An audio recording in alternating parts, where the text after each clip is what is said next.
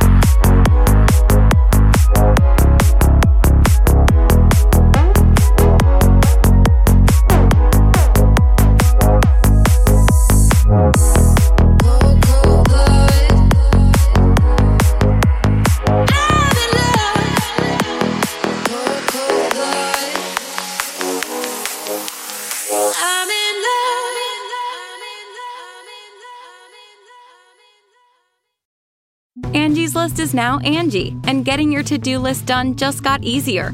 Between back to school and with the holidays around the corner, it can feel like there's no time to tackle home projects. Whether you need help with emergency repairs or major upgrades, Angi matches you with top local pros who can get the job done right.